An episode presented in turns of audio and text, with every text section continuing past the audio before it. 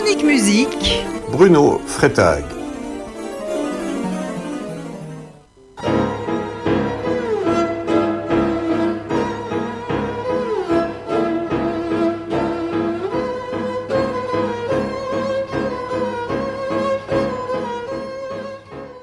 Vous venez d'entendre un fragment du trio sur des thèmes juifs pour piano, violon et violoncelle de Shostakovich. Mais pourquoi Shostakovich, qui n'était juif ni par sa naissance ni par ses croyances, fut-il le compositeur russe le plus philosémite de tous?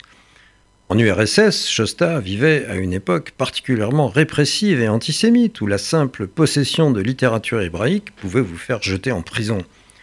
Alors d'un côté, Shosta était membre du parti, et on trouve même sa signature sur une lettre attaquant le dissident Andrei Sakharov en 1973. Pas terrible ça.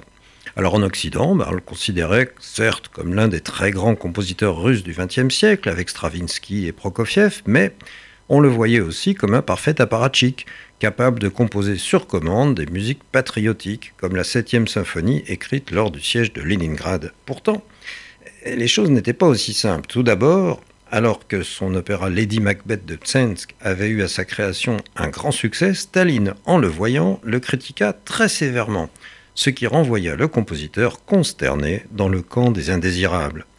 Et pour en revenir au judaïsme, il n'y a pas que ce trio sur des thèmes juifs que nous avons entendu au début. En effet, Shosta a composé en 1962 sa 13e symphonie, Babillard, inspirée du massacre qui s'est tenu dans ce ravin d'Ukraine en 1941, où environ 100 000 juifs ont été tués par balles en quelques jours. Il y a aussi le cycle de mélodies russes de la poésie populaire juive, et dont Shosta a ensuite endossé une version en yiddish. Alors pourquoi? Eh bien, tout d'abord, Shosta avait un certain nombre d'amis juifs autour de lui. Il faut citer notamment Moïse Weinberg, compositeur très doué qu'on commence à redécouvrir et que Shosta a réellement aidé autant qu'il l'a pu.